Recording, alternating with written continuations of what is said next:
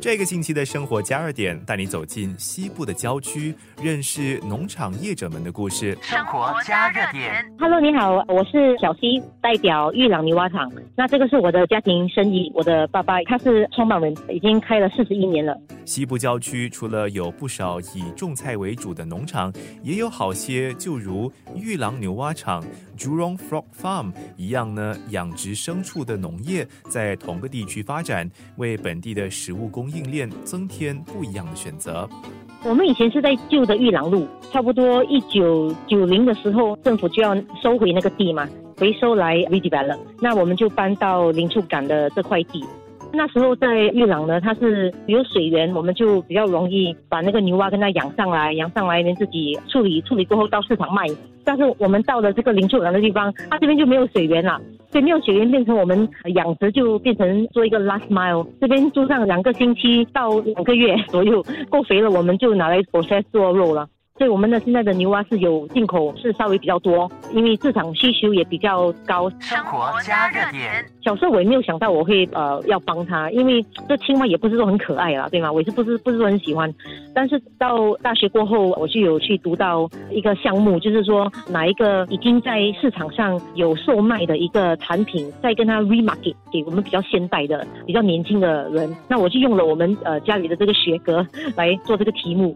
那时候就做了很。多的呃 research，那就一直这样研究，去看一下我的客户，对对你的产品比较有有那个 product knowledge，你就觉得他就很 under market 啊。因为那时候我的爸爸也是他一他他就是什么东西都亲力亲为嘛，啊，所以他们也也没有说是呃去请什么 marketing 的人来做。所以我毕业过后，我就在在想说，哎呀，我与其去外面做工，不如就把我的精力放在帮助我的家庭生意，就更有满足感。连连这样子开始，那我毕业过后就帮他做了，就做了到现在十六年了。乔西的父亲阮木耀先生在八零年代就看准了牛蛙肉的潜能，而开设了玉朗牛蛙厂。但是随着时代的改变，玉郎牛蛙厂的卖点也必须做出相应的调整，以确保不被淘汰。呃，以前他开始的时候就是 survivor 比较重要，要怎么样生存？呃，因为他搬过来林处港，其实也是很多很多的挑战，因为他要从一个废地把它建上来，对吗？所以他还是很，就是有经历过很多这种挑战啦。那到我帮助他的时候呢，就是要 extend on 我们的 product offering，因为如果你是一直做养殖而已的话，那很 limited 啦，你的 market 也是很 limited，它就是卖肉而已。那我开始进来的时候，我就觉得我们可以 expand on 很多不一样的 service，也是好像我们的 farm tour，expand 我们的那些 farm tour 的 offering。那我们就开始有接受比较小学的 learning journey，那就不只是安迪来这边买新鲜的牛蛙肉，我们也是有小孩子来这边学习呃牛蛙的生长过程啊，呃来呃饲喂牛蛙，他们也是有个 experience 带回这样。所以嗯，我们就从那边开始了。哎，过后呢，我就发现哎，其实这个牛蛙也也不只是肉质是一个很好的一个 novel protein，它也是可以 benefit 别的 industry，好像例如说 pet industry。所以像我们现在有一些的很多骨头的肉都没有办法就是卖回呃人类的客户，那我们就把它做成 m i n c meat，当成狗粮。皮肤敏感啊，还是有有什么身体的疾病的狗，他们不可以吃 mainstream 的 nibbles，他们就会选择走这种 novel protein。所以我们就找到了一个 opportunity 去去 serve 个这个 industry。乔西在大学时期便加入家族的牛蛙场帮忙，凡事都亲力亲为，从最基本的任务开始认识整个地方的运作，进而重新挖掘牛蛙在二十一世纪里头的新潜能。那时候我开始做的时候，我是。以 farm tour 从那个 angle 开始的，因为我喜欢 education，我喜欢做 program 这种东西，所以我那会开始的时候，我就发现，如果我自己不触摸的话，我怎么样让别的人家触摸？很难吗？你自己做那个导游，你一定要要要给他们有个信心，说哦，fox 是可以 handle 的，你要怎么样 handle？他们有什么样的 character traits？所以，所以我的第一个船我就没有办法，那个青蛙从那个小孩子的手跳出来，我就没有办法，我一定要自己去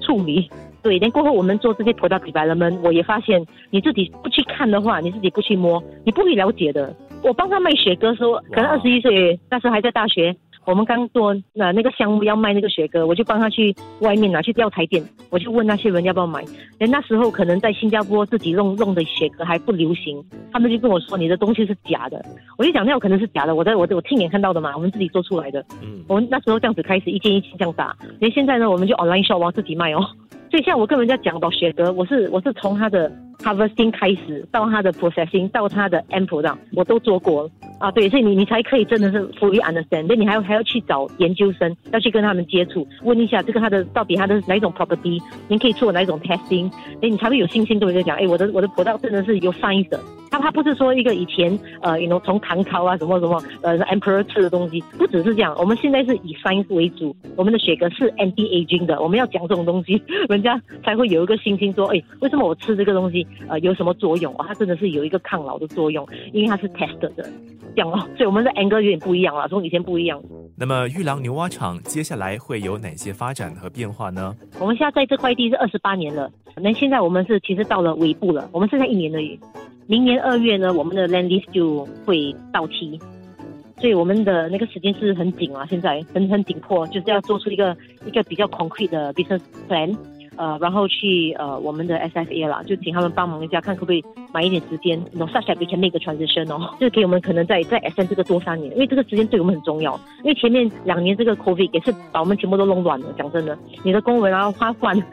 他是花很多时间去在一起，这种这种这种东西啊。所以我们现在呃，这个人工东西我们需要 set 的，这个地的东西需要 set 的，对，我们还要还要转型，还要转型，还要去找盘呢，这种东西都需要时间的去商量，还没有说这么快，给你一一两年就就可以 set 得好，没有没有那么简单呢。所以希望这个 S F A 会给我们这个老人走。生活加热点。其实有不少坐落于西部郊区的农场，就如玉郎牛蛙场一样，面对用地租约将在这两年之内期满的情况，加上政府也计划重新发展林错港。农业者如今能以延长短期租约的方式继续经营，直到林错港发展总蓝图的工程展开为止。在生存受到威胁的情形之下呢，让玉郎牛蛙场不得更努力的奋斗。生产羊奶的夏氏牧羊场也面临着相似挑战。下一集的生活加热点，一起聆听这个农场的故事。